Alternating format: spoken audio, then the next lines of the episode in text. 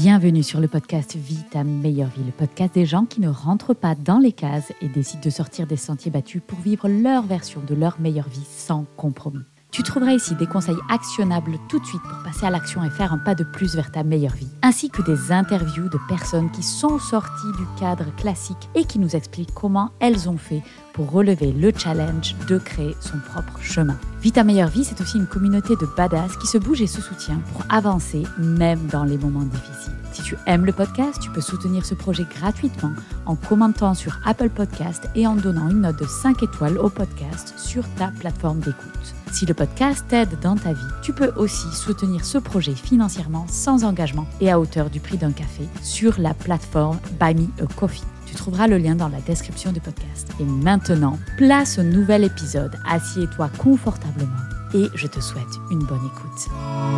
Pour en revenir aux chevaux, Mhm. comment tu en es venu au Mustang? Parce que ça, ça a été une très très grande aventure. Ouais.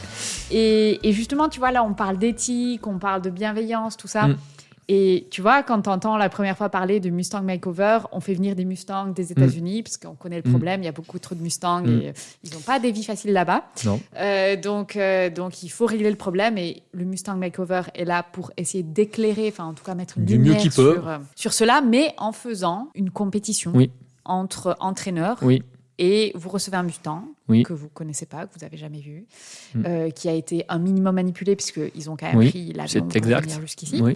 Et puis ensuite, tu as un certain temps pour euh, avancer au plus avec ce cheval-là. Mm. Et il y en a plein d'autres des compétitions qui existent comme ça, où c'est pas toujours très très beau ce qu'on voit. Non.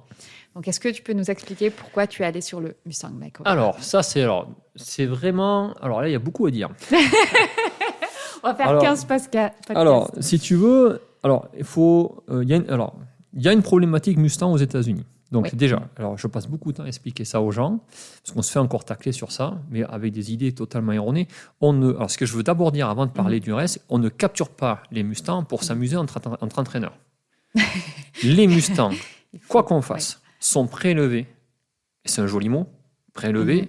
dans la, de la nature. On les Mhm, sort, on les chasse, on les pousse dans des entonnoirs avec des 4x4, des hélicoptères et des quads, des grands couloirs qui se rétrécissent pour qu'ils finissent dans des grands ronds-pain, Mhm. d'accord Et on les extrait du milieu naturel, tout simplement parce que il y a une surpopulation, puisque ces animaux-là ne sont pas chassés.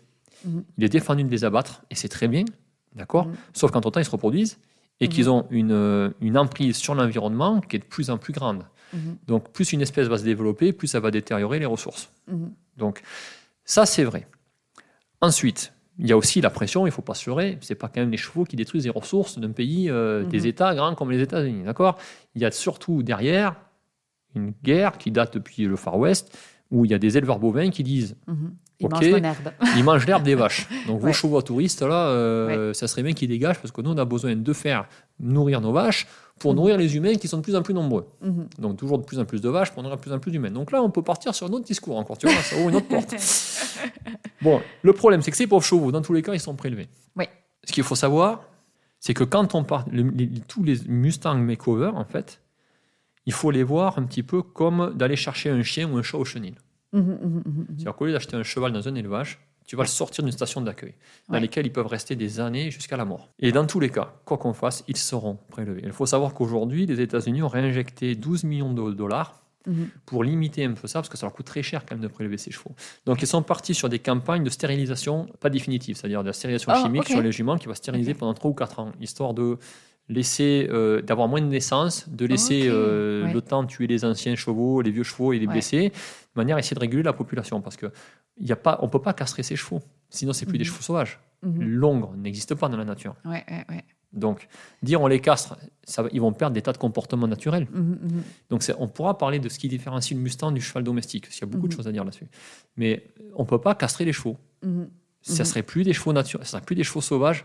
A, ça n'existe. L'ongre n'existe pas dans la nature. Ouais, on peut ouais, dire ce qu'on veut, ça n'existe pas. Mhm. Donc là, tu, ils sont tu sur- penses qu'un hongre aurait des difficultés pour survivre dans la Non. nature? Est-ce que ça lui enlèverait des comportements Je qui pense sont qu'il vivrait mieux. nécessaires Je pense qu'il vivrait mieux. Mhm. Euh, parce qu'il faut savoir que, contrairement aux idées, aux idées vendues par certaines personnes euh, il y a encore quelques temps, euh, le cheval sauvage ne vit pas jusqu'à 20 ans ou 25 ans. hein, parce que tu sais, on te disait, oui, Ouais, le, cheval ouais, en ouais. Fran- le cheval de centre équestre vit 5 ans et le cheval sauvage, il vit 20 ans. Non, c'est pas vrai.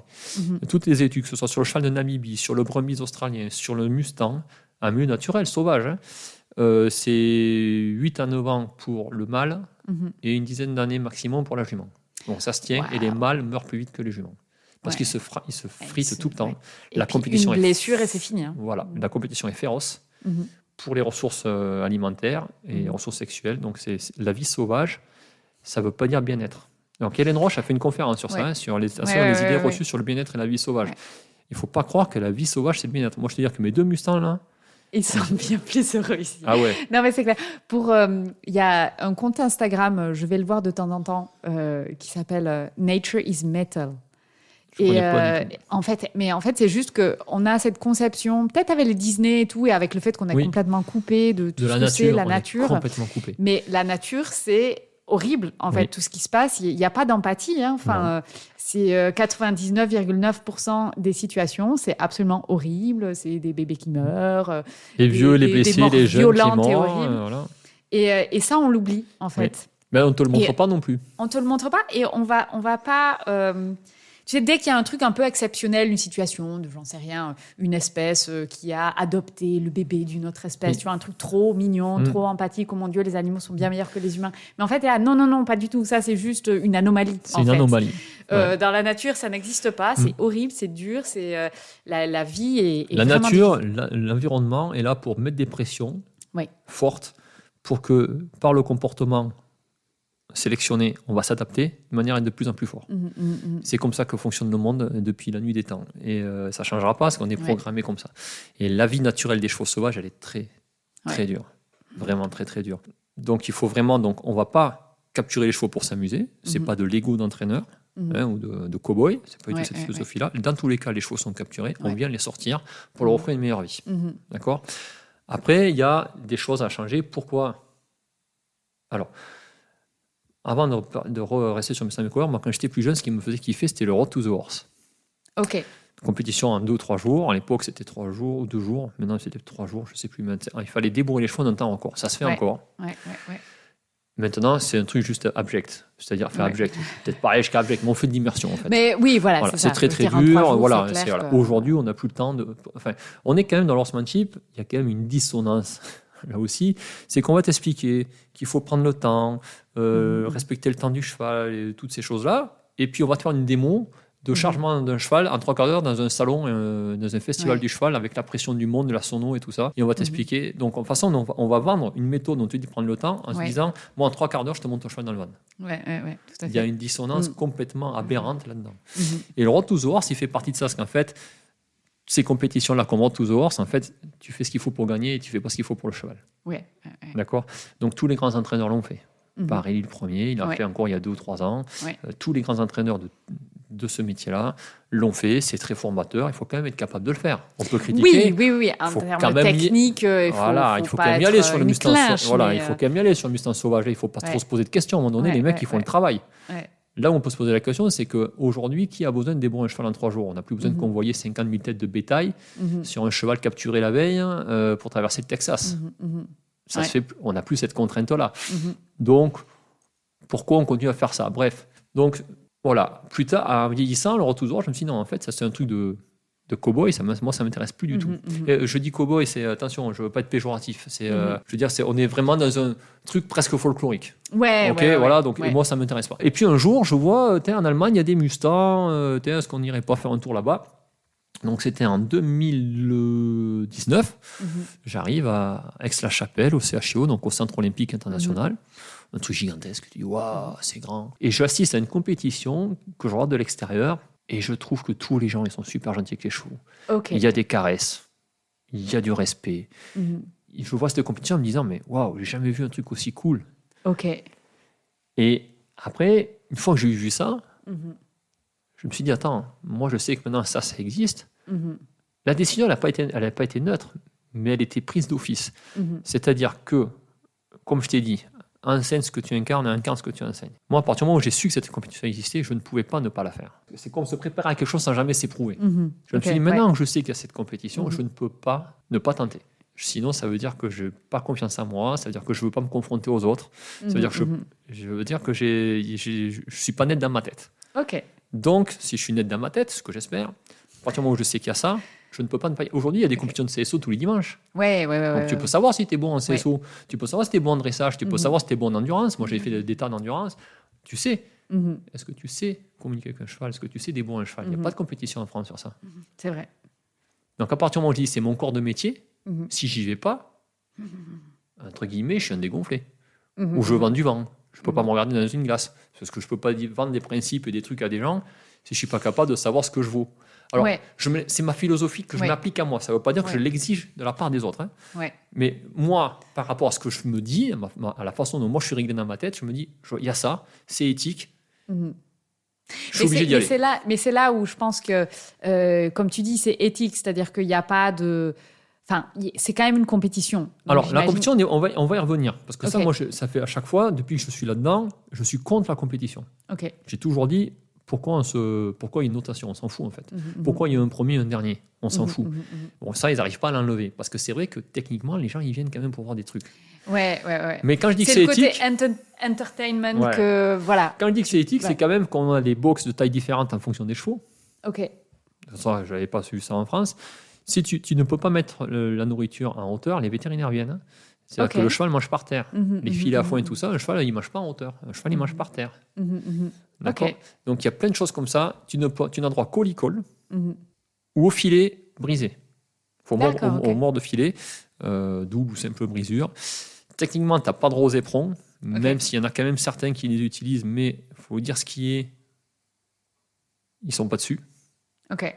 Donc euh, voilà, c'est très propre. Et au lieu d'avoir trois jours, on a minimum trois mois. Ça fait 90 Ouais, jours. Mhm, Et pour mhm. chaman, j'ai eu 120 jours. Ça dépend des années en fonction des avions, comment ils peuvent. Euh, voilà. Tu passes d'une compétition de trois jours Mhm, à quelque chose qui dit putain, ça trois mois ou quatre mois pour préparer un Mhm. cheval. mhm. Moi, je me dis, mon programme de débourrage, moi, il dure deux mois quand je prends des chevaux au travail. Mhm, Moi, je mhm, fais sur deux mois, un mois et demi, deux mois. Je dis trois mois, c'est le double. Quatre mois, c'est encore plus. Je Mhm. devrais quand même y arriver, même si le cheval est sauvage. Ouais, ouais, ouais.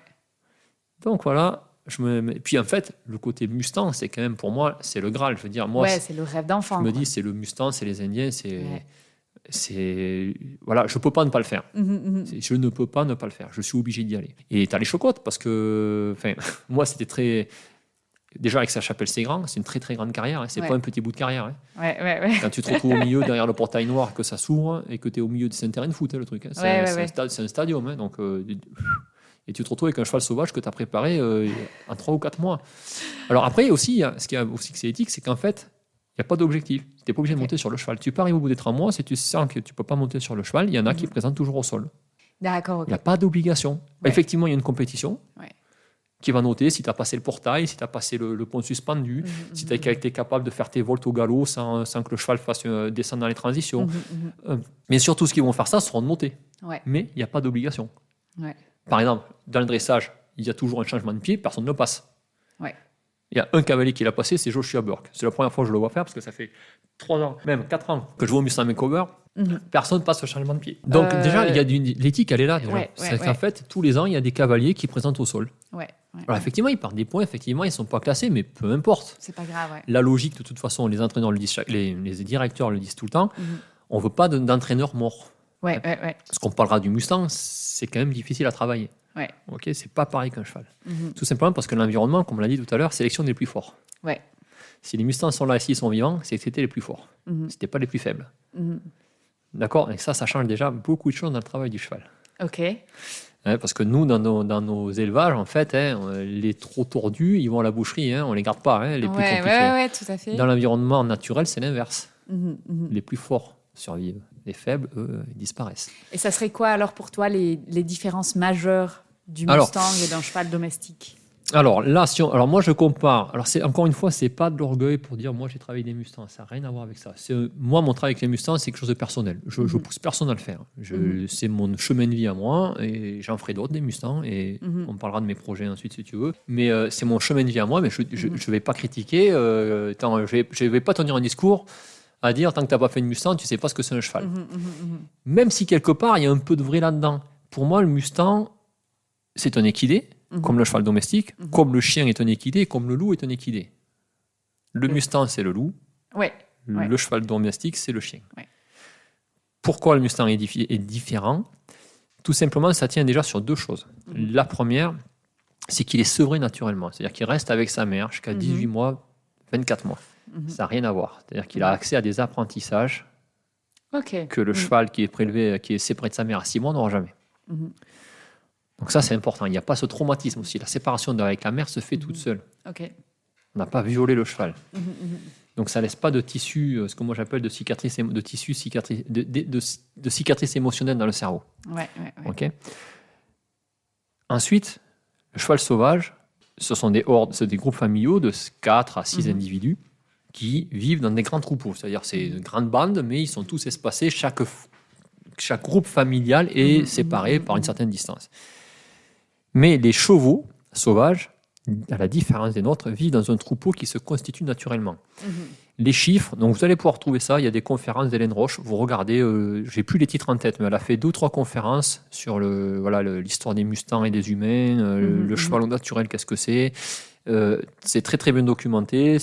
C'est sur YouTube, c'est accessible, donc il n'y a pas de problème. Le troupeau sauvage naturel, on va dire, est composé de 35, 30% de juments de mémoire, Mhm. 30% de, d'étalons, Mhm. euh, 15% de yearling et 15% de, de poulains, euh, de, la- de- de- de jeunes poulains. Donc en fait, on a, et, et on a une mixité en âge et en Mhm, sexe. mhm, mhm. Ok. Grande diversité en âge et en sexe. Ce qui est différent de. On a toujours connu ça. Là, c'est le prix des deux ans.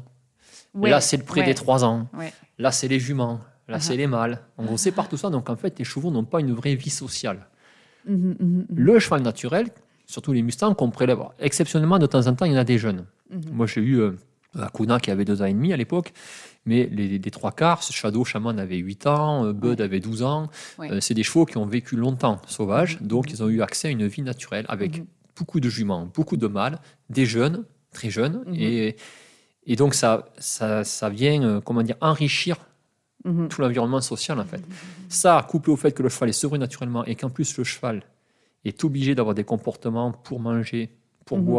La Mhm. compétition, je parle des comportements. Alors là, on peut parler de dominance par contre. Ouais, ouais, Il y a de la compétition pour se reproduire. hein, donc il y a les mâles célibataires qui vont essayer de Mhm. chapa- chaparder quelques juments, tout ça. Mais tout ça, ça, donne- ça donne lieu à. Ça construit des individus très Mhm. très forts. Mhm. Et je l'ai toujours dit, un conseil à. Parce que je suis un peu le tonton des, des Français euh, dans le Ouais, Mustang ouais, ouais, Est-ce que tu étais le premier français Non, je n'étais pas le premier français. Il y a eu Thierry Dossi qui l'a déjà fait et Christophe Arnaud. Ok. Mais qui sont euh, d'une autre génération. Ils sont encore un peu plus vieux que moi encore. Mhm. Et euh, ce sont des super, c'est des super cavaliers et euh, qui ont très très bien travaillé aussi.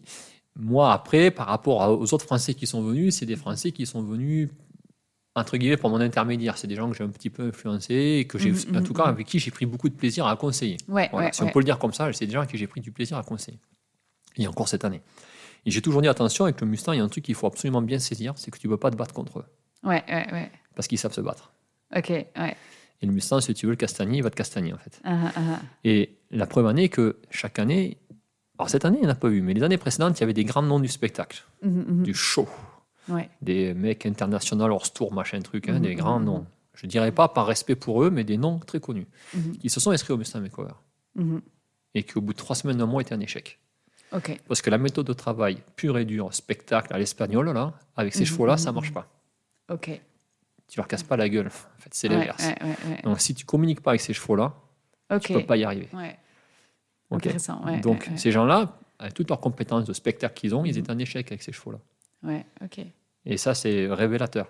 Mhm, Alors, ils se sont mhm, fait sortir parce que voilà, c'était pas montrable. Leur façon de faire et le cheval n'était pas bien et tout ça. Mais à l'opposé, parce qu'on peut parler de ça aujourd'hui, cette année aussi, il y a une nana qui s'est fait sortir, qui était à fond dans l'équitation positive. Ah ouais. A- donc, oui, parce qu'en fait, à partir du moment où tu, tu- tu peux venir participer au Mustang Makeover, tout, Ouais, le monde, ouais, tout le monde ouais, est bienvenu. Après, il y a une sélection parce qu'on ne peut pas prendre 50 entraîneurs parce qu'il n'y a que Ouais. 15 Mustangs. Donc, pour moi, il y a des gens qui auraient dû être pris qui ne sont pas pris. Il y en a d'autres qui sont pris. Tu te dis, bon, je ne comprends pas trop pourquoi ceux-là sont pris. Mais cette année, il y a une nana qui a été prise euh, euh, au Mustang Makeover qui, au bout de deux mois, parce qu'elle elle était dans l'approche positive, elle, ne veut pas forcer le cheval, mais quand elle dit pas forcer le cheval, c'est-à-dire aucune contrainte, presque il faut que le cheval mette son école tout seul. Mhm. D'accord Donc, au bout de deux mois, le cheval vivait toujours tout seul Ouais. Isolé. Ouais. Ouais, ce qui est interdit. C'est-à-dire que nous, on a- il y a une contrainte quand tu signes le contrat, comme quoi ton cheval, le plus tôt possible, en tout cas sous 10 jours, Mhm. doit être remis en liberté avec d'autres chevaux. D'accord? Et cette nana-là, et ça pour moi c'est inexcusable par contre, c'est-à-dire Mhm, que pour respecter un dogme d'humain, Ouais, ouais, ouais, d'accord, un dogme d'humain, on s'en fout de R R moins, machin. Un dogme d'humain a préféré laisser vivre le cheval deux mois tout seul. Ouais. Et ça, moi, c'est euh, fin de non-recevoir, c'est inadmissible. Mhm, mhm. D'accord? Les chevaux, surtout que quand on se met, alors moi je vais peut-être pas me mettre que des amis dans la poche là, mais le milieu des chevaux, les chevaux communiquent pas en renforcement positif. Oui, oui, Ok? oui, oui, oui. Ils communiquent par la gestion de l'espace, ils s'approchent, ils réduisent l'espace. Si ça Ouais. va pas, ils baissent les oreilles. Si ça va pas, ils foillent de la queue. Si ça va pas, ils mettent les dents ou les pieds. Mais c'est curieux. Alors, bon, je pense que c'est vraiment juste une tendance des, des humains, en fait. Mais ça part d'une bonne volonté hein, base. Oui, de se dire on, on va jamais rien forcer. Hmm. Mais en fait, euh, oui, mais moi là où je bloque vraiment dessus, c'est que à la base, c'est de nouveau dire je prends mon langage d'humain, je décide d'un truc et en fait, Et je l'applique au cheval. Et c'est faux à ce c'est niveau-là. pas Déjà là, c'est faux. le langage du cheval. Exactement. C'est déjà faux là. Parce que Mhm. le, comme j'ai dit, on n'a jamais vu un cheval apporter un brin d'herbe à notre cheval. non, Ouais. mais. Alors, Ouais, et pourtant, je suis très ami avec Hélène Roche, je respecte son travail, Mhm, mhm, auquel mhm. je crois. Moi, j'utilise beaucoup la récompense alimentaire. Hein, comme je dis, il y a, on a deux mains, une main gauche et une main droite, a le R plus et le R moins. Et en fonction, et des études scientifiques l'ont prouvé, certains chevaux apprennent plus facilement un R plus, Oui. donc souvent les cerveaux gauches, hein, Mhm. les chevaux à motiver, durs à motiver, Mhm. et les chevaux plus craintifs apprennent plus souvent un R moins. Mhm, Parce que ces chevaux-là sont très chatouilleux, ils n'aiment pas la pression, donc une petite phase 2 suffit à leur faire apprendre quelque chose. D'accord? Donc, en fait, le talent d'un entraîneur va être de jongler. Et avec certains chevaux, tu vas dire je fais du 60% R plus et Mhm. 40% R moins. D'autres, tu vas dire je vais faire l'inverse, je vais faire 40% R moins et puis 60% R plus. Mhm. Mais c'est c'est pas tout blanc ou tout noir. Ouais, ouais, ouais, bien sûr, bien sûr. Et, et donc ça, c'est encore un problème. hein. Mhm. On peut en parler parce que euh, j'ai beaucoup, euh, il y a beaucoup d'idées reçues là-dedans. Alors qu'à la Mhm. base, c'est une super idée de dire on va intégrer le renforcement positif Mhm, dans un milieu où on disait tout le temps, et on le dit encore, hein, moi je le vois encore, hein, on n'achète pas la relation avec une friandise. mhm, mhm. Je suis tout le temps battu contre cette idée. On n'achète pas une relation avec une friandise, ça s'appelle un renforcement positif, c'est scientifique. Ouais. Tu travailles bien pour un salaire. Ben, S'il y a quelque chose d'agréable à gagner, ça va fonctionner. Et pas que forcément quelque chose de désagréable à enlever. Les deux marchent très Ouais. bien, et il faut savoir utiliser les deux. Se dire qu'on fait que du R-, c'est une erreur. Se dire qu'on fait que du R+, c'est une erreur. À Ouais. mon sens, après moi je, je- je dis mon ressenti. Mhm. J'empêche personne de faire que du R- ou personne de faire que du R+.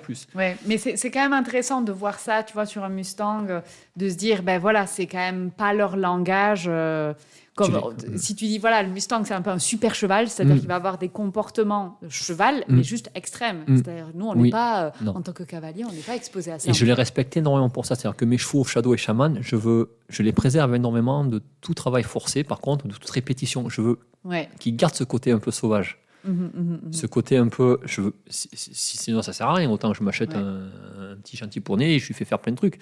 Ces chevaux-là, je les préserve énormément.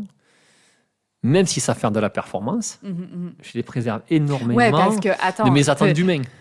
Ouais. Et mais attends, ce que tu fais avec, c'est quand même incroyable quoi. Tu fais euh, de la liberté, euh, de haute voltige entre guillemets, euh, avec deux chevaux, avec Mm. deux Mustangs. Enfin, moi, j'ai déjà, ok, je suis. Mais ils sont faciles à éduquer.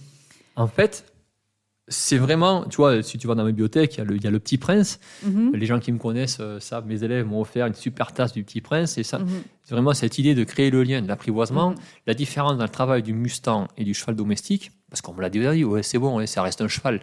Mhm. Ouais, enfin, moi, je sais ce que c'est un cheval difficile. J'ai fait toute ma carrière sur ça. Donc, les chevaux difficiles, je sais ce que c'est. C'est pas, j'ai pas dit que c'était. Bien sûr, il y a des chevaux plus dangereux et plus difficiles que les Mustangs. Et- effectivement. La différence qu'on a avec un Mustang, c'est l'apprivoisement. Ouais, ouais, ouais. C'est-à-dire que moi, Shaman, par exemple, pour le toucher, Mhm. ou comme Smaran avec Gian l'année dernière, euh, il y a Mhm. deux ans, il nous a fallu trois semaines Ouais, pour ouf, approcher hein. le cheval. Tu dois avoir plein de doutes, non, dans ces Bah, moments-là. ouais, tu te dis, euh, on a presque perdu un mois de travail Ouais, et tu n'arrives pas à toucher le cheval. ouais. Fa- Et en plus, il a tombé son licol. Il faut mettre Ouais. un licol sur un cheval qui ne se laisse pas approcher. Ouais. Parce que les licols, ils sont mis dans des chutes. Parce qu'effectivement, ils sont un petit peu préparés. Alors, comment ils sont préparés? C'est-à-dire qu'en fait, ils passent dans des couloirs, c'est des chutes. C'est-à-dire c'est des couloirs qui se rétrécissent. Mhm. Et euh, donc, je, peux te montrer des vidéos sur ça. hein. Et en fait, il y a une trappe à l'arrière et une trappe devant. C'est-à-dire Ouais, que ouais, chaque ouais. cheval, floum, ça se ferme. Et on passe en haut. on monte et on Et est on au-dessus du cheval, on met le, hélico le- le tag, c'est-à-dire le numéro, je te l'ai montré Mhm. si tu veux, et on passe un licol avec des ficelles de lieuse et on fait ça Mhm. comme ça. Le cheval, il est complètement. euh, faire, Il il peut ne peut pas bouger, voilà, et euh, ben, ça se passe comme ça. Et ensuite, ils sont relâchés. Le, le travail de préparation, parce que bien sûr, il faut les mettre dans l'avion. Mhm. Donc, on ne peut pas monter un cheval qui ne sait pas suivre en longe dans un avion. Ouais. Donc, il y a une préparation le, un mois avant, pendant la quarantaine, en fait, par des experts qui voyagent avec l'avion. hein, qui voyagent, prennent l'avion Ah ouais. avec eux. hein. Donc, on apprend dans des couloirs au cheval à marcher tout droit. Mhm, mhm, Mais quand je dis marcher tout droit, c'est très lent. Et il faut qu'il n'y ait rien, en fait. Et petit à petit, sur ce couloir, on va mettre un matelas. Ok. Et jamais de tension. Parce que si tu résistes, le cheval, là, il te met. un- Moi, il y a deux chevaux dans ma vie qui m'ont mis un drapeau. C'est pas... Et pourtant, j'en ai bossé des, des Z français, des grands gaillards, tout ça. Mhm. J'ai jamais lâché ma longe. Les Mhm. Mustangs, à chaque fois que ça m'est arrivé, j'ai lâché la longe. T'as l'impression que tu tiens un tractopelle. Quand Ouais, ça ouais, veut partir, ça part. T'as pas la force de tenir. Donc, c'est, ça aussi, ça te remet. Tu dis, waouh, c'est pas des grands chevaux, mais ils ont plus de force qu'un grand sel français de 70. C'est, mais c'est assez impressionnant, la, la force qu'ils sont capables de développer. Mhm, mhm. C'est, c'est une force brute, en fait. Donc, quand tu arrives avec sa chapelle à l'aéroport, enfin à, à Liège ou à Francfort, ce sont les deux aéroports qui sont équipés pour recevoir du bétail, hein, parce qu'ils font les chevaux, les vaches, les cochons. euh.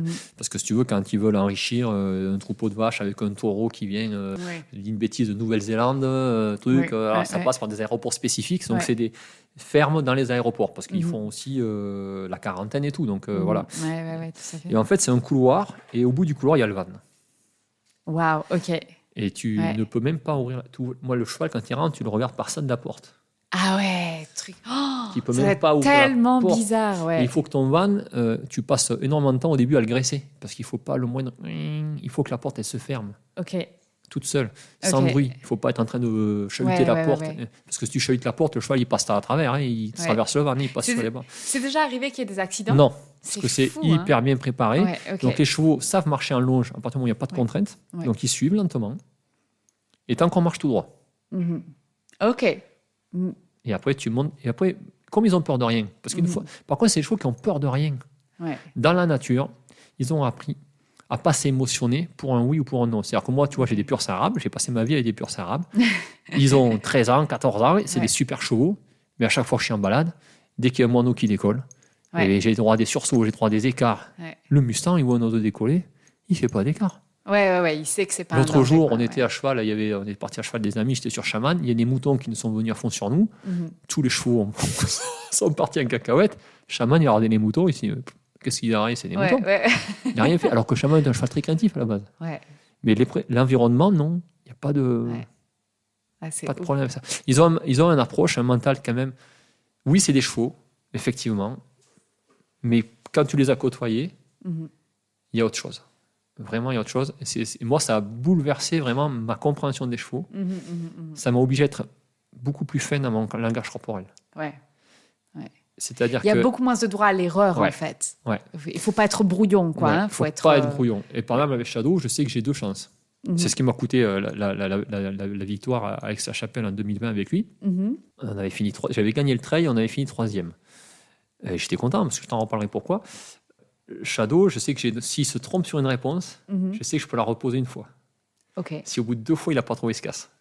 Et là, en l'occurrence, Ah pendant mon show, il, il a confondu, par ma faute, hein, la valse avec le jeu des deux yeux. C'est-à-dire le- Ok, l'épaule ouais. en dedans et valse. Je faisais, je faisais ce truc-là. Il s'est trompé. J'ai recommencé, il s'est retrompé et je savais qu'au bout de deux fois, s'il ne trouve pas de suite, il se barre. Ok. Genre, euh, quand tu sauras ce que tu veux me demander, je reviendrai. Ouais. Tu vois c'est, Ouais. euh, Et pour te dire, tu vois, avec Shadow, j'ai fait. euh, Pour te dire la force de ces animaux. Mhm. J'ai souvent entendu parler de cavaliers qui arrivaient alors, à se, se claquer un muscle à cheval. Et moi, je disais, Ok. mais tu te claques pas une cuisse à cheval. C'est pas possible. Tu te claques, claques un muscle en faisant un squat mal Ouais, échauffé. ouais, ouais. Tu claques un muscle en décochant un, un mawashigiri euh, mal échauffé. Mais tu claques pas un muscle de la cuisse à cheval. Tu te pètes pas un ischio-jambier, euh, un quadriceps à cheval. C'est pas possible. Ça n'existe pas. Et bien, avec sa chapelle, j'ai pas pu euh, dérouler la partie montée de mon show, c'est-à-dire la partie libre, parce qu'il y a trois disciplines. hein. Il y a le trail, Ouais. donc les passages, c'est du mountain trail en fait. Ensuite, il y a la partie dressage, donc Mhm. euh, niveau galop 5-6, des vols, des demi-vols, des arrêts, des reculés, euh, des Mhm. galops à gauche, des galops à droite, des petits cercles, des grands cercles. Mhm. Quelque chose somme toute assez basique, sauf que il y a des moments où il faut être reine longue pour le faire, donc quand même, ça, il faut être capable de pas tenir le cheval. On reviendra sur ça. Faites-moi penser à parler de dressage. On a parlé du trail et du dressage. il y a quand même une anecdote assez sympa sur ça. Je peux pas faire le show parce que je fais une chute pendant la répète. Ok. C'est-à-dire que je suis avec Shadow le matin et le cheval mais est fantastique. C'est-à-dire que je suis accru en cordelette Mhm. dans la grande arène d'Aix-la-Chapelle et je viens de faire en deux minutes, sans aucune erreur, avec une participation complète du cheval, tout le numéro que je voulais faire. Ok. Et en plus, j'avais gagné le trail. Donc je me suis dit, là, eh, j'arrête. Le Ouais. cheval, il est parfait. On va même gagner le show. Alors là-bas, j'étais pas venu pour gagner, si. J'étais Ouais, venu ouais. pour m'amuser et participer. Après, tu dis, bon, tu es quand même flatté de savoir que tu marques des points. Et là, il y a une nana qui arrive à cheval, une concurrente, avec, euh, qui faisait ce numéro sur le roi, j'allais dire sur le roi soleil, sur le, le roi lion. Ok. Elle avait des grands ballons en forme de lion et de girafe. Et elle arrive Ok. dans mon dos. Moi, je l'ai pas vu. Shadow, lui, l'a vu plus vite que moi. Mhm. En une demi-seconde, il a bondi. Il est- s'est retrouvé 50 mètres plus loin. Moi, je suis resté sur place. Donc, je suis tombé sans m'en rendre compte, en fait. Et j'ai Ok. même pas eu le temps de tenir. Mon corps a essayé de tenir une demi-millième de seconde. parce que mes ouais, jambes ouais. se sont serrées. Tu parles quand le cheval est parti, mes jambes se sont serrées. Mais à lui, son dos s'est tellement gonflé que sur cet exercice, sur le fait que moi je serre mes jambes, son deux secondes quand il est parti, ça m'a claqué une jambe. Ça m'a claqué. Je pouvais plus serrer les jambes. En fait, je pouvais plus monter à cheval parce que mes muscles qui servent à tenir à cheval hein, euh, Ouais. ne pouvaient plus. euh, je pouvais plus fermer la pince des cuisses. Ouais, si ouais, tu veux. ouais. Donc je pouvais plus monter à cheval et donc j'ai pas pu présenter la partie montée du show. Mais ça m'était jamais arrivé. Pourtant des pelles j'en ai pris à cheval, mais celle-là, tu vois, me claquer une cuisse juste en tombant, Mhm, mhm. ça m'était. Pour moi, quand tu tombes de cheval, il vaut mieux faire gaffe à tes, à tes, à tes poignets, à tes. Ouais, à ta clair. tête, tu penses tu pas vois, du tout à avoir un côtes. claquement de muscle. Mais ouais. moi, je me suis claqué une cuisse. Et pourtant, je suis quelqu'un qui fait du sport tous les jours, enfin presque Ouais. tous les jours, qui est physiquement, j'espère, quand même préparé. Ouais. Enfin, tu vois, je- en plus, je suis quelqu'un d'assez souple. Euh, Ouais. et ben, je me suis claqué une cuisse sur une chute pour te dire la puissance de Shadow. Ouais, ouais, ouais. Ok. Tu, tu vois le truc. Et Shadow, quand on voit sa robe, toutes ces taches-là sont des cicatrices. Alors, il y a de tout dedans. hein. Il y a les cailloux quand ils se roulent, il y a des ronces. Ouais, ouais, ouais, ouais. il y a des Mais morsures Il y a et quand même des morsures. Mais c'est la robe qu'il a, donc le Red One, euh, je ne sais plus trop comment, je ne suis pas spécialiste des, des robes, fait qu'une fois que la, la peau a une atteinte, Mhm. elle noircit. D'accord. Et quand tu le regarderas, tu verras que ouais. sous le ventre, il n'y a rien. Parce que Ouais, les chevaux ouais, se protègent sous le ventre. Ils ne s'attaquent Mhm, pas mhm, sous le ventre. mhm, mhm. C'est tout sur le dos Mhm. hein, ou sur les cuisses. Ok. Et, à l'encolure, bien entendu. Et alors, tu voulais parler de deux anecdotes, une sur le dressage et Ah pourquoi tu étais super content d'avoir gagné le ah oui, trail. alors le dressage, tu, vois, alors, tu vois, Ludo qui n'a jamais fait un cours de dressage, Ouais. qui se retrouve À dans faire une une carrière de reprise. dressage avec la petite lisse blanche en bas, avec les lettres. Ok. Ouais. qui sont pas dans l'ordre que j'ai. Donc moi Tu, j'arrive. tu sais où sont les lettres? Même pas. Donc j'arrive, je dis euh, au micro, mais vous savez quoi? C'est la première fois que je vais faire une reprise de dressage. Je n'ai Ok. jamais fait de ma vie. Alors j'avais la veille, on te donne le circuit, enfin on te donne le circuit, le, le- Mhm. le déroulé que tu dois Mhm. faire. Donc le soir, tu vois, voilà, la le truc, tu récites ça par cœur. Ouais, tu ouais, le bois, ouais. je me vois assis en tailleur, au pied du lit, en train de visualiser tout le truc truc. le soir, le matin et tout ça, le faire ensuite debout euh, dans les écuries pour essayer de me rappeler des trucs qui pour moi étaient complètement euh, voilà faire une volte propre jusqu'à la ligne médiane du manette Ouais, à la carrière ouais. tout ça pour moi c'était du charabia enfin vraiment Ouais, euh, et je leur ai dit voilà ben, c'est la première fois avec un Mustang je dis vous savez là je vais vivre ma première reprise de dressage Ok.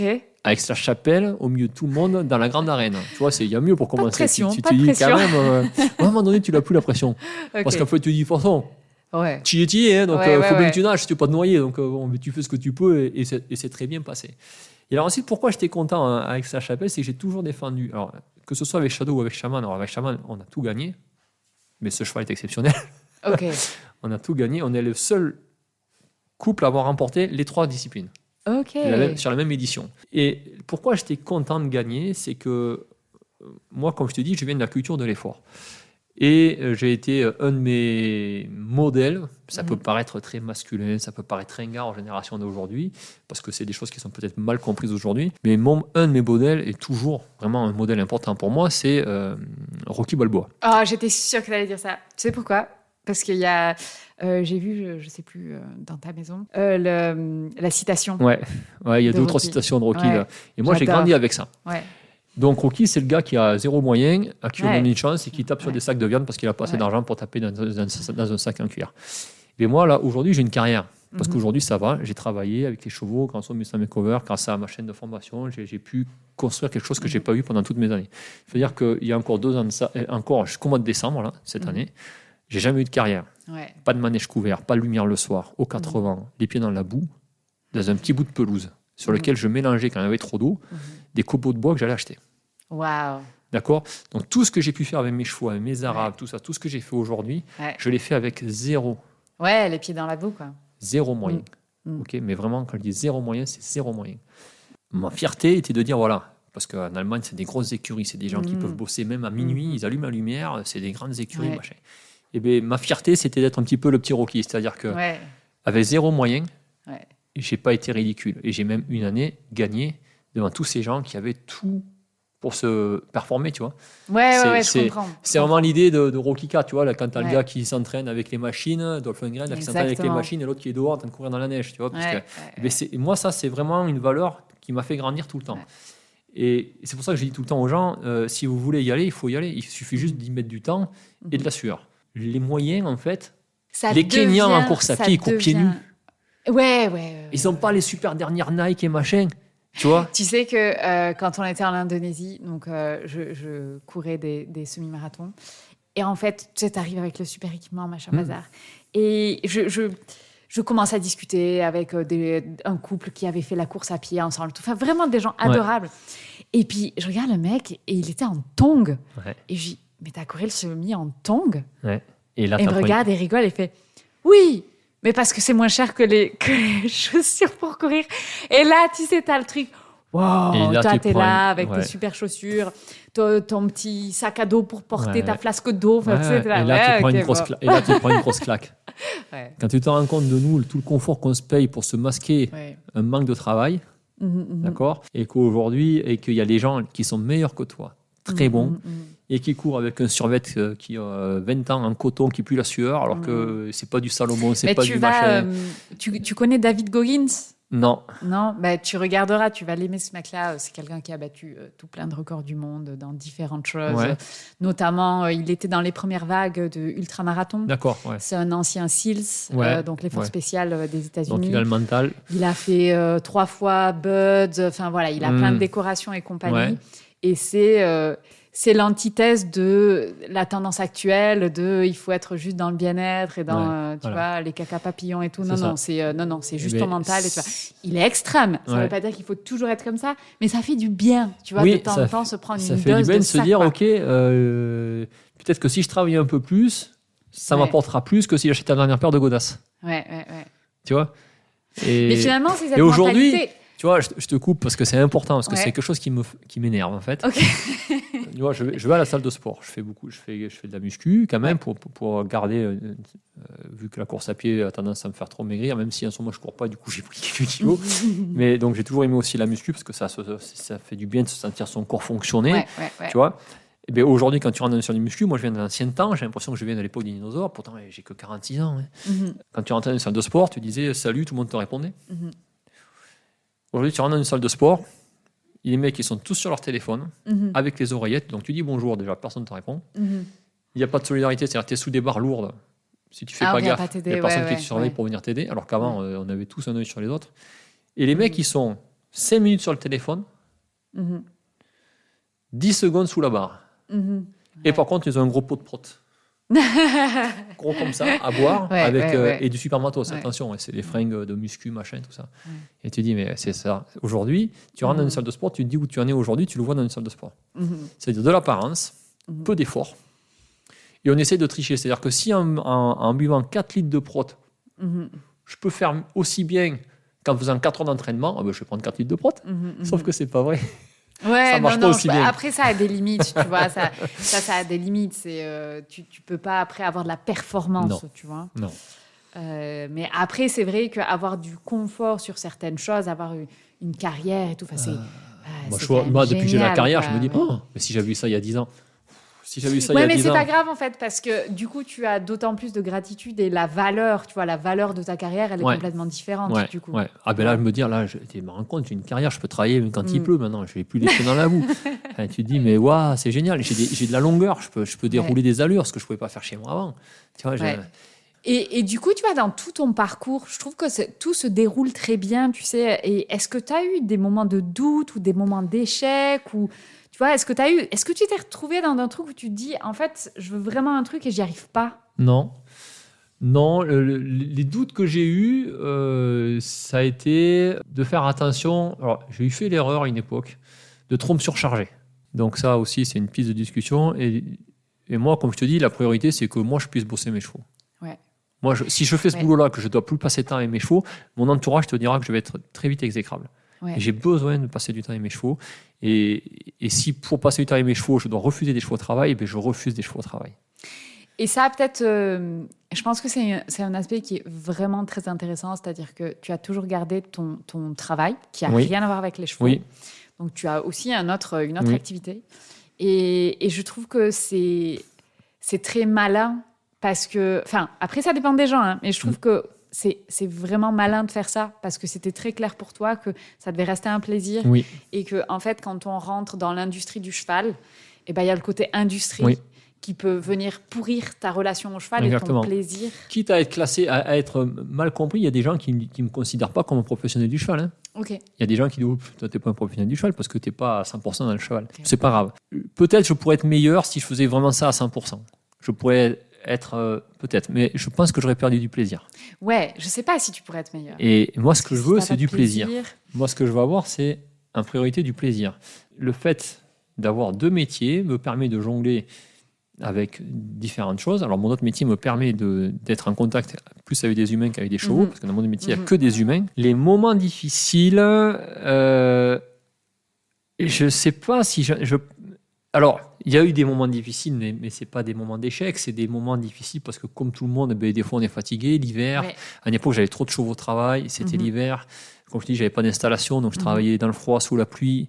Alors c'est vrai que ça forge le caractère, ça, Mhm. mais il y a des fois où tu te dis, euh, Ah, pourquoi je rate pas Netflix sur mon canapé quoi. En fait, Tu Ouais. te dis des fois, euh, pourquoi euh, je, je reste pas peinard? Mais euh, ça, c'était plutôt lié à une contrainte matérielle, Ouais, ouais, tu ouais. vois? Après, j'ai jamais douté de ce que je faisais avec les chevaux. J'ai eu des, des, comment dire, des interrogations. Je- je- en ce moment, j'en- je suis en train d'en traverser une grosse. J'avais des interrogations sur euh, ma légitimité, sur ma compétence réelle de ce que je faisais. Ça, je l'ai eu.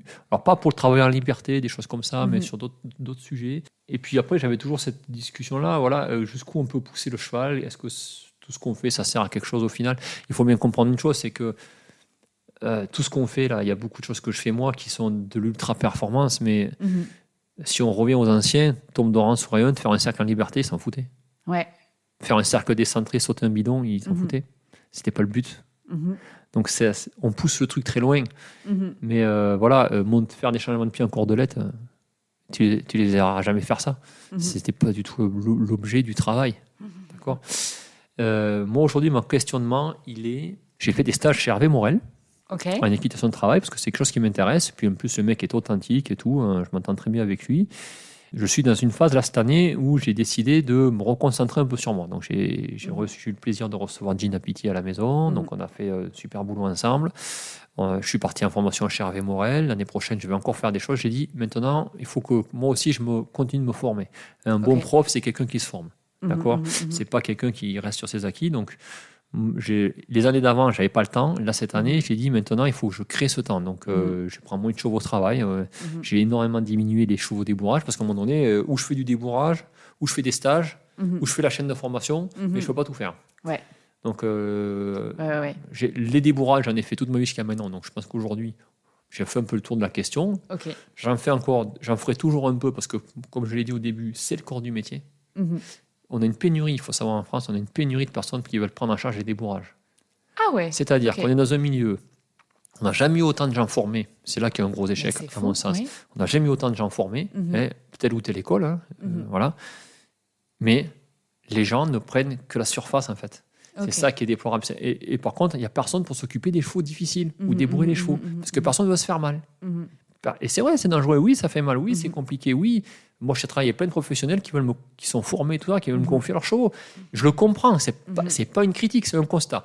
C'est-à-dire qu'aujourd'hui, malgré tous les efforts de l'Assens, de d'Andy Booth, de Paris, de tous ces gens qui ont formé beaucoup de monde, eh bien, Mhm. en France, on a une pénurie de personnes pour débourrer les chevaux. Moi, je refuse des chevaux au travail, pas tous les jours, mais presque. Ouais, mais est-ce que c'est. En fait, j'ai l'impression que c'est plus une question de. c'est pas une question technique. Tu vois, le niveau technique, il est plus Oui. élevé qu'avant. Je pense, oui. C'est une question, à mon avis, c'est l'évolution culturelle qui est vers aller vers des choses peut-être plus faciles ou, ou Oui, moins, que, oui, ça. moins dangereuses Moins aussi, dangereuses, hein. plus facile. Et, et, et, et pour moi, c'est pas bon parce que le, le corps du métier, quand on dit Mhm. qu'on fait du horsemanship, si c'est pas nous qui nous occupons Mhm. des chevaux difficiles, ça veut dire que c'est qui?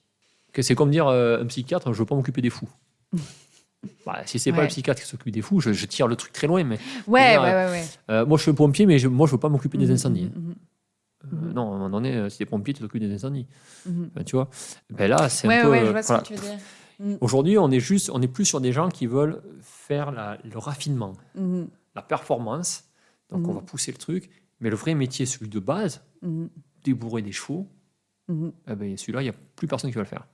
Et c'est vraiment un constat euh, national. hein. Il y a un vrai problème Ok. sur ça. hein. Donc, euh, c'est compliqué. Moi, mon questionnement aujourd'hui, euh, c'est je me suis passionné pour l'équitation de, de travail. Je trouve ça vachement bien. J'ai eu la chance parce que, euh, de, pouvoir partir en formation de deux semaines avec Hervé Morel. Mhm, Je me suis éclaté. mhm. J'ai appris à monter avec un mort. Waouh C'est vrai, Ludo, qu'on ne voit jamais avec un mort. Oui, alors on ne voit jamais avec un mort. J'ai mis un mort. Alors ça m'a valu quelques critiques. Tu n'étais pas anti-mort, Ludo Non, non, j'étais pas, non, je savais pas m'en servir. Je voulais pas m'en servir parce que je, je pensais que pour ce que je faisais, j'avais pas besoin du mort. Ouais. Et c'est vrai que pour 80% de ce que je fais, en Mhm. fait, le mort est pas utile. Mhm. Par contre, quand tu veux passer un certain petit cap, Mhm. tu peux dire ce que tu veux. Moi, je Il y m'en a suis quand même rendu une compte. précision qui, Ouais. est- qui est pas Oui, mais pour régler des petits problèmes, en fait. Et Ouais. tu vois, pour régler des petits soucis que Nicole ou une énasure ne va pas te, on- ne va pas ouais. te permettre. Après, c'est encore une fois, c'est mon avis. Écoute, moi, je, je t'en parlerai, mais peut-être en dehors du podcast, euh, par rapport à ça. Parce que j'ai. Justement, avec mon cheval compliqué, euh, il est tellement mieux en mort. Et en fait, pour moi, la réponse, elle est très claire c'est que il a une indication plus précise Oui. de ce que je veux et il aime ça, Ouais. en fait. Ouais, ouais. Et c'est juste que pour moi, il y a des chevaux qui sont, qui sont tu vois, avec euh, toute la zone, euh, la zone 1, la zone du nez, Mm. ils- ils- s'ils ont cette liberté-là, ils sont mieux. Ouais. Et il y a des chevaux qui ont besoin d'être plus encadrés là, Mm. parce que être dans le vide, Mm. ça, les- c'est- ça fait appel à l'émotionnel Ouais, plutôt qu'à la réflexion, en fait. c'est ça. Et du coup, ouais, Il y en a pour qui il faut être plus directif, d'autres il faut être plus Ouais. euh, participatif. c'est- comme du c'est- management en fait. hein, ouais, ça fait partie de ça, c'est quoi. ça, ouais. Donc tu as bien. Et j'ai adoré euh, ce travail que j'ai appris avec Harry Morel, les dispositifs, c'est très contraignant par Mhm, contre. mhm. Ma, ma- ma réflexion aujourd'hui, elle est ok, Ludo, si tu veux progresser, maintenant il faut partir sur ce travail-là. Ouais. Mais j'ai vu que sur mes chevaux, c'était pas neutre. Ok. Ils ont encaissé quand même, c'est dur. Alors je dis pas que les cours étaient durs, parce qu'on a respecté, tu vois, je suis parti avec Chaman, on n'a pas fait. Maximum qu'on ait fait, ça devait être trois quarts d'heure, une heure. Mhm, Avec Aragorn, le maximum qu'on ait fait, ça a dû être une heure et quart, peut-être une fois une heure et demie. Donc, euh, on été très à l'écoute du cheval. Mhm. Mais mine de rien, quand tu veux rentrer dans ce travail-là, mhm, ça ne demande pas que du cognitif. Ça demande une grosse réparation physique. mhm. Une disponibilité, une disponibilité physique du cheval à Mhm. pouvoir suivre les entraînements et pouvoir les encaisser. On est sur la grosse performance. Donc, ma question aujourd'hui, mon errance, elle est euh, est-ce que je prends le risque? Parce que mes chevaux, pour la première fois, une fois, quand je suis arrivé au pré, ils sont barrés. Ce qui n'est jamais arrivé. chevaux, tu moi, quand j'arrive, y a ils un a- rela- ouais. au niveau relationnel, ça fait une Ouais, différence. ça fait une différence. Et tu penses que ça fait une différence parce que tu, c'est, c'est toi, tu es peut-être dans une phase apprentissage du coup d'un outil? Peut-être, mais il y a aussi quand même, moi jusqu'à maintenant, je les avais jamais poussés autant. Physiquement, quand même, faire toutes ces petites voltes, toutes ces lignes droites, placer ouais, le ouais, cheval, ouais, avoir le caloca danser, tout ça, c'est quand même physiquement, Ouais, d'accord. c'est pas neutre pour le cheval. Donc ma question tu- aujourd'hui, elle est est-ce que je vais chercher cette performance au risque de dégrader ma relation, mais par contre, je vais progresser? Ouais. ou je décide que là où je suis, ça va bien, je Mhm. dégrade pas ma relation, et puis euh, cette performance-là, je vais pas la chercher. Mhm, mhm, mhm. Et il faut que j'arrive à trouver la solution pour atteindre cette performance, cette progression, parce que je pense qu'il faut toujours progresser, atteindre cette progression, mais en l'adaptant à mes chevaux et euh, au temps d'enseignement. C'est-à-dire qu'au lieu de le faire en, en un mois, il faudrait peut-être que je le fasse en un an. Mhm, mhm, Tu mhm. vois, la, la Ouais. réflexion, elle est là, pour amener mes chevaux vraiment petit à petit à ce travail-là. Qui, par contre, est bon, parce que physiquement, ça les a changés dans le bon sens. Tu vois Ouais, bah oui, c'est là où tu commences à les transformer en athlètes C'est ça. physiquement. Ouais, Et le travail du physique, euh, ouais, ça peut altérer le reste, quoi. c'est ça. Mm. Et c'est là que tu te dis, ouais, donc euh, cette marche-là, il y a un travail d'équilibriste Mhm. à faire qui Mhm. est, euh, attention, la chute, elle peut être vite faite. Ouais. à tomber dans l'excès de progression parce que l'excitation fait que tu as envie de savoir faire ça. Ouais, j'ai envie de faire des pirouettes au galop avec changement Mhm. de pied à la sortie, machin. Et, et en même temps, te dire, ouais, mais bon, pff, tout ce que mon cheval doit encaisser pour arriver à ça, parce que Mhm. quand tu as un lucitanien, un PRE, euh, dans les rondeurs, dans le bon équilibre Ouais, et ouais, tout ouais, ça, quand tu as un Mustang, d'accord, ou quand tu as un pur arabe, euh, le nez à l'envers, Mhm, mhm. le travail à mettre en place pour atteindre cette performance-là, c'est pas pour rien qu'on élève des chevaux spécifiquement pour les disciplines.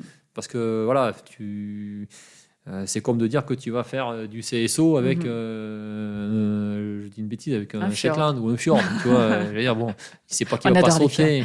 Je veux dire, ça veut pas dire qu'il va pas sauter, il va sauter, mais. Mais, Mais dans la mesure de ses capacités, c'est comme euh, voilà, t'achètes voilà. t'achètes une de chevaux et tu veux aller très vite euh, faire une course de voiture avec. Ça. va être plus compliqué. Voilà. Donc euh, là, moi, mon questionnement, il est là. Je me suis ouvert une nouvelle porte. Mhm, mhm.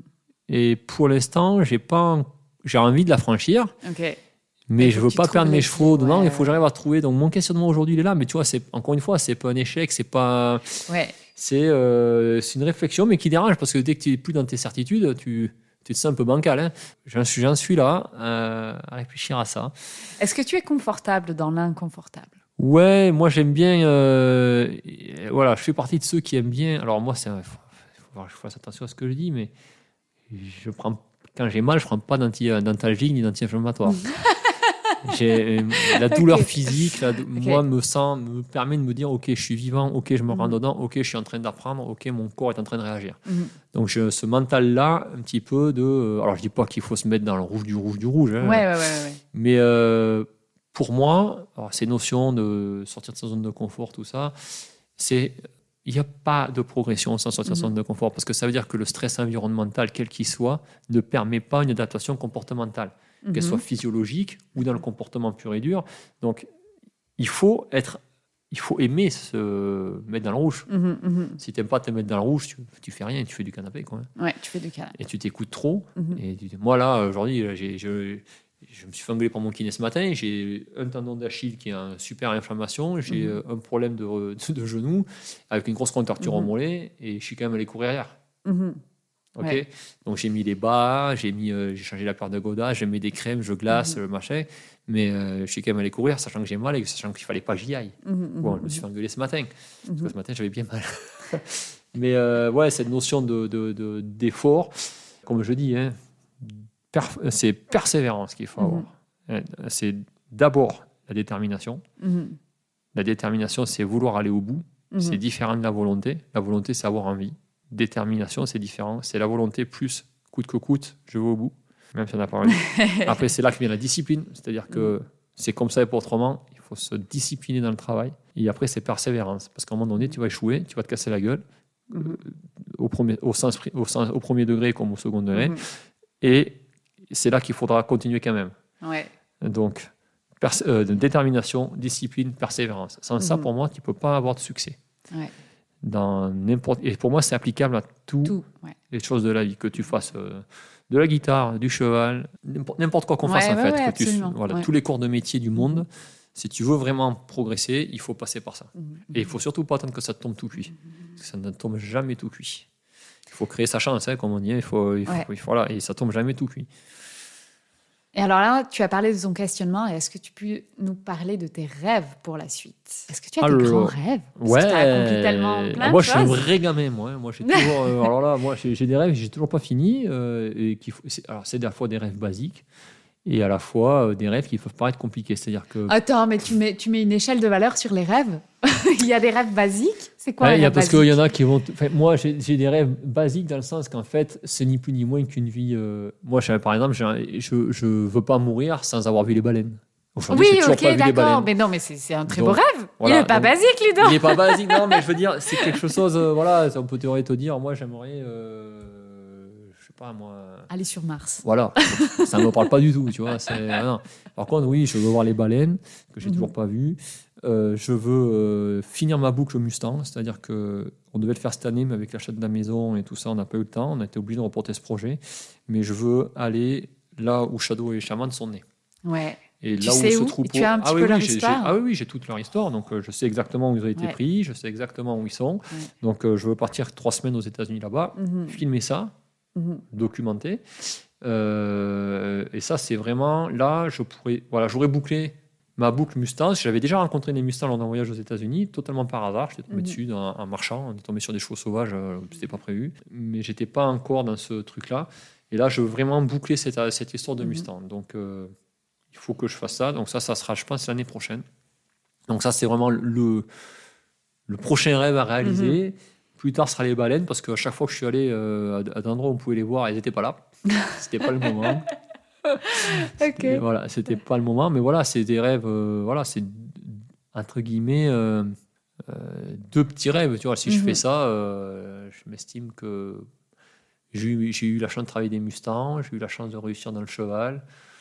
Euh, j'ai ma famille qui est, euh, bon, à part cet accident de vie au début, euh, de ma famille qui Mhm. va bien. Je veux dire, j'ai pas, je, je suis, moi, je suis reconnaissant à la vie. hein. On Mhm, voit le mhm. soleil se lever, euh, il y a des belles nuits de pleine lune, on est dans la forêt. euh, Mhm. J'ai pas de, voilà, dans, dans les dans les vrais rêves à faire, à réaliser, c'est Mhm. ça, c'est aller voir les baleines que je voudrais bien voir pour de vrai quand même maintenant. Retourner si, alors après il y a d'autres rêves, mais je, je l'ai déjà fait en partie, mais je voudrais, re- je veux absolument y retourner. Moi, je suis un, un amoureux du Yellowstone. Ok. Donc euh, Mhm. je, voilà, c'est alors mais le Yellowstone pas le, le long de la route avec les bus à japonais. hein. Le bus- non, le Yellowstone où tu vas poster ta voiture, tu Ouais. fais ta carte Ouais. et tu vas marcher 5 heures, tu t'éloignes de tout avec euh, le risque de croiser des ours hein, ou la chance de croiser des ours. Ah Ça dépend comment tu le vois. Et voilà, mais moi je suis toujours été euh, voilà, c'est ce toujours en quête de cette histoire de, de- de connexion à la nature. Ouais, ouais, ouais. C'est vraiment le truc, euh, Ouais. la Et colonne vertébrale de ton histoire, en fait. hein. Ouais, c'est ce qui, et c'est pour ça que je suis avec les chevaux. C'est Mhm. ce rapport-là de, de, Mhm. de lien à la nature avec un animal qui est authentique, Mhm. avec euh, voilà, c'est c'est cette recherche-là en fait que je- que, que j'ai tout le temps en moi et, et la proximité avec les animaux parce que j'ai toujours été, c'est vrai, plus proche. J'ai beaucoup plus de patience avec les animaux qu'avec les humains. Mhm. Alors, les chevaux m'ont énormément appris à être patient Mhm. avec les humains. Mhm. Ça m'a énormément servi dans mon autre métier, où je manage beaucoup de monde, avec des gens, des profils quand même très compliqués. Mais j'ai toujours préféré la compagnie des animaux. Mhm. c'est pas bien de dire ça, mais j'ai toujours préféré la compagnie des animaux à celle des humains, alors que je suis quelqu'un de très sociable. Oui, oui, oui. Je suis quelqu'un de toujours Là, attends, bonne on se humeur. connaît pas, euh, on parle pendant Ouais. trois heures, euh, suis- c'est mais incroyable. le, le calme Mm. que je ressens quand je suis euh, le soir, tu Mhm. vois. Avant-hier, j'ai dit à Eva, j'ai dit, putain, j'ai j'ai vécu un super moment. Ouais. Je suis allé m'asseoir euh, sur une marche qui a dehors, un obstacle de montée de train Ouais. qu'on a construit. Je suis allé m'asseoir tout seul pour juste me poser deux secondes après une grosse journée de travail. Cinq minutes après, j'avais tous les chevaux autour de moi. Ah, Tu vois, tête posée, Ouais. ils sont venus se centrer autour de moi. Et ça fait deux fois que ça m'arrive. Tu vois, c'est Ouais. pas beaucoup dans- en, un an, là, ça fait deux fois que ça m'arrive. ouais. Et là, tu dis, oh, voilà, qu'est-ce que tu veux demander de plus? Quant à, quant à ça, enfin, moi, à mon niveau à moi, j'ai pas besoin d'avoir des millions, de- des millions, parce que qui dit avoir des millions dit beaucoup travailler, dit euh, se tuer au travail. Mhm, Tu vois, mhm, donc, mhm. toujours ce truc-là de euh, mettre dans la balance, euh, ouais, qu'est-ce que tu gagnes et qu'est-ce que tu pervertis pour gagner de l'argent. Tu vois, Mhm. moi j'ai eu beaucoup de mal à me positionner, même au Mhm. niveau tarif, au niveau euh, Mhm. tout, tout ces tout ces business qu'il y a autour du cheval, autour des formations, tout ça, j'ai toujours eu beaucoup de mal à me positionner, sachant que je voulais pas non plus ne pas enlever de la valeur à ce que je faisais. Ouais. Donc j'ai toujours voulu, attention, quand même donner une valeur à ce que je faisais, parce que si ça n'a pas de valeur, dans ce cas-là, euh, Mhm, autant mhm. que j'arrête. Mais toujours cette idée de, de trouver le juste milieu, euh, tout en perdant pas de vue d'où je viens. Moi, je viens d'un milieu très très modeste, donc Mhm, euh, mhm. voilà, je, je, voilà, je, moi je trouve souvent qu'il y, a- il y a des choses qui se vendent à des prix exorbitants pour euh, pour être avec les chevaux. Quoi. Je me dis mais qui peut se payer ça? Il y a des gens qui peuvent pas Mhm. se payer. Mhm. Du coup, on sélectionne les gens non pas par la compétence ou l'amour des chevaux, on les sélectionne par leur portefeuille. Et là, pour moi, il y a déjà une erreur de fait. Et souvent, les erreurs elles sont comme ça. Comme je te disais tout à l'heure, quand tu rentres dans le, dans le rond de peine sans laisser tes problèmes d'humain à l'entrée, tu es déjà aussi dans une erreur. Ouais, C'est ouais, des ouais. petites erreurs, mais c'est des petites erreurs avec des grosses conséquences, Mhm, mhm, mhm. en fait. Et moi, j'ai toujours veillé à essayer d'avoir des tarifs qui soient relativement accessibles, que ce soit mes Mhm. stages ou mes formations. Et c'est toujours pareil de, de trouver cet équilibre. L'idée, c'est que, moi, ce qui me fait plaisir, c'est que depuis 15 ans que je fais ça, j'ai pas la même problématique que beaucoup de mes confrères. Ou enfin confrères ou je veux dire euh, collègues, on va dire, de Mhm. travail. C'est-à-dire que moi, j'ai la chance aujourd'hui d'avoir des groupes qui sont les mêmes depuis de nombreuses Oui, années. D'accord. Donc ça, c'est un luxe. C'est-à-dire qu'on peut avancer Mhm, ensemble, on se mhm, connaît. mhm. C'est pour ça que les stages fonctionnent bien, parce qu'il y a quand même une amitié qui se crée. euh, c'est très, c'est pas, j'ai pas envie de dire familial, mais il y a une Il y proximité, a une connexion en fait. une connexion qui fait que moi j'ai des groupes avec qui je me suis, on se suit depuis des années, et des années. Et j'ai vraiment cette euh, cette chance-là. Mhm, Alors régulièrement, je prends des nouveaux groupes. mhm. Mais l'idée, c'est de toucher les gens et de les aider et de manière à ce qu'il y ait de moins en moins de chevaux en difficulté. Mhm. Le vrai chemin, c'est ça, c'est pas de se faire des, du business. Le vrai chemin, c'est pas d'être milliardaire ou de, de, de devenir, de faire du profit, profit, profit. C'est pas, si on pense comme ça, en termes d'entreprise, on va réussir sur l'entreprise. Mais en termes d'humain, on va se perdre. Et Donc là, arriver à jongler avec tout, ouais. il faut arriver à jongler avec tout. Mhm. Donc c'est, euh, tout dépend qui, à qui je vais dire ça. Il y en a qui vont dire non, non, business is business. tout ce que tu fais, il faut que ça rentre bankable et il faut Mhm, que ça mhm, soit. mhm. euh, mais en faisant ça, tu passes, euh, tu, tu te trompes aussi de message. Donc il faut arriver à Mhm. trouver cet équilibre juste entre ce que tu vends, ce que tu gagnes, euh, comment, les, comment tu aides la communauté en fait autour des chevaux. Et, euh, et- et de la même manière, j'ai pas non plus le même problème que certaines personnes. Moi, quand j'arrive en stage, j'ai rarement des chevaux à problème en fait. Mhm, Les gens que j'ai sont déjà des, mais depuis des années, mhm. euh, sont des gens qui voilà, euh, on commence pas le stage à régler des problèmes. Ouais, ouais, Il y a des petits soucis, des chevaux qui s'arrêtent pas, qui reculent pas, un peu envahissants, mais rien de méchant. Mhm, Je sais mhm. qu'il y a des stages avec des- gens très bien que, que je respecte et tout. Où le- la première journée de stage, les chevaux sont quillés comme des i, cabrés. euh, Mhm, euh, inconnectables euh, tout le temps sur leur environnement. Mais moi, je le dis toi, heureusement que moi, mes stages, ils commencent pas comme ça. Parce que moi, je me, je me, ça m'intéresse pas. En fait. Moi, je suis content quand les gens arrivent avec pas trop de problèmes sur leurs chevaux. Mhm. Ça veut dire qu'ils n'ont pas fait trop de mauvais travail tout seuls. Ouais, ouais, Donc, ouais, on va comprends. venir enrichir des choses, on va venir faire progresser des choses. Mais je me, moi, je veux pas m'identifier comme le dompteur de l'animal sauvage qui va en trois quarts d'heure te régler un problème sur ton cheval. Je veux surtout pas. Et c'est pour ça, comme je Mais disais, c'est foutu, Ludo. Tu, es verras- maintenant identifié avec les Mustangs sauvages. Ouais, mais euh, je triche. euh, je prends euh, trois, quatre, je prends trois, Oui. pour le faire, donc je triche. Tout à fait. tout Mais c'est pour ça que tu me verras pas ni avec le chapeau de cowboy. Ouais. Avec les chapes de, de western, Mhm, comme tu ne me verras pas non plus avec une culotte d'équitation, avec les petites mhm. bottes d'équitation. De Mhm. temps en temps, je les mets, ça peut m'arriver. Le chapeau, s'il fait très soleil, très chaud ou, ou qu'il pleut, je le mettrai. Si j'ai un cheval compliqué, je mettrai certainement une culotte d'équitation parce que tu peux dire ce que tu veux, tu tiens mieux en selle avec une culotte d'équitation. Je Mais trouve. oui, c'est un velcro. Voilà, donc c'est mieux. Et si tu pars sur un long trip, tu seras peut-être plus confortable. Mais j'ai pas de. Euh, comme je, je, je- enfin, souvent, je vais travailler un peu comme je suis Juste là, en jeans, ouais. juste en jeans avec une paire de chaussures de sécurité ou une paire de bottes. Mais je- j'ai du mal à me positionner en fait dans ce tout le microcosme euh, équestre. J'ai- Je suis ni un cavet de CSO, ni un cavet de dressage. Je suis pas non plus un mec qui fait du cutting, du reining. Euh, je je suis pas non plus euh, dans la mouvance euh, côte- chemise en coton ouverte avec euh, genre développement personnel dans le mauvais sens du terme, tu vois, Ouais. dans le genre un peu gourou euh, Mhm, mhm, machin. Je joue pas du, enfin, j'ai toujours un peu de mal à me positionner, à savoir Mais en fait, t'as pas je- besoin. Ouais, mais euh, c'est ce que je me dis au final, il n'y a pas besoin de se positionner. Y a En pas fait, c'est juste être toi, c'est ton positionnement. Eh ben, Être- c'est voilà. exactement ça. Et c'est comme chez Flunch, on vient comme on est. et, et ça marche très bien comme ça. Mais euh, c'est vrai que quand je te dis, voilà, des fois, je, on me voit un peu comme un ovni parce qu'en fait, euh, Mhm. Et c'est pas grave. mais c'est pas grave, c'est très bien. En Mhm. plus, moi, je crois aux extraterrestres, alors ça va bien. Et alors, Ludo, je vais te poser la dernière question signature du podcast. Qu'est-ce que tu conseilles aux personnes qui écoutent ce podcast pour que à leur, à leur tour, ils vivent leur version de leur meilleure vie? S'il y a un conseil que tu dois donner, c'est quoi? Alors, le conseil, c'est de toujours, en fait, sur son, j'allais dire sur son cœur ou sur son intuition. Ouais. Il faut prendre des risques. Il n'y a pas d'excitation euh, dans la médiocrité. Il faut se Mhm. fixer des objectifs élevés. Parce que c'est, on ne progresse pas avec des mini-objectifs. Mhm. Donc, euh, enfin, on progresse pas.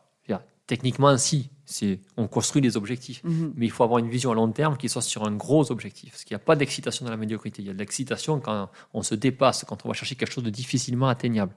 Mhm. Et pour arriver à ça, je pense, j'en suis convaincu aujourd'hui, qu'il faut sortir des voies tracées. Il faut, moi je dis aux gens aujourd'hui, mais si vous pouvez partir apprendre à l'étranger, partez à l'étranger. Mhm, mhm. Allez, si tu, si, euh, tu peux voyager euh, quand tu es jeune avant d'être marié avec une maison, avec, va, voyage. Euh, attends avant de te fixer. Va voir le monde. Inspire-toi de plein de choses. Essaye des trucs. Plante-toi. Parce Mhm. que plus on va se planter, plus on va apprendre. hein. C'est euh, le dicton qui dit euh, Je ne perds jamais, soit je gagne, soit j'apprends. Mhm. Ça, c'est important aussi d'avoir ce genre de programme en tête. Je ne perds jamais, soit je gagne, soit j'apprends. C'est super important. Mhm. Euh, et après, voilà. Et par contre, quand on veut quelque chose, il faut se défoncer pour l'avoir. Mais quand je dis se défoncer, c'est pas à demi-mesure. Je, je pèse mes mots. Si on veut quelque chose, il faut aller le chercher. Mhm. Et il faut laisser personne te dire que tu n'y arriveras pas. Au contraire, moi, c'est un carburant. Plus tu Ouais. vas me dire que tu n'y arriveras pas, plus je vais y aller. Parce que Mhm. je suis têtu, je suis tenace, et, et c'est Mhm. comme ça qu'on va chercher les choses. Et je pense que c'est ce programme-là qu'il faut avoir en tête pour réussir. Et surtout, pas essayer de faire comme le copain, le voisin. Ouais. Il a fait comme ça, je vais faire comme ça. Chacun a son chemin, chacun a sa voie.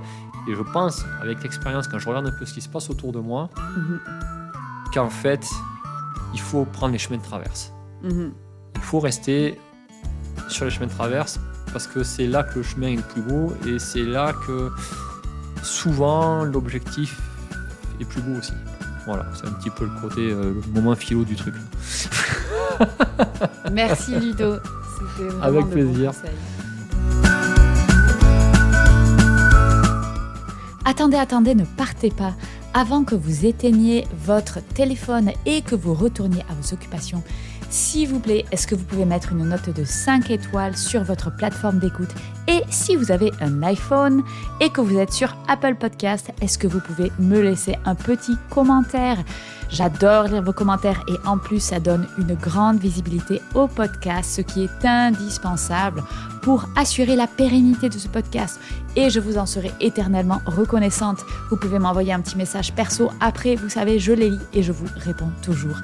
Merci à vous, je sais que vous êtes des gros badass et que vous comprenez.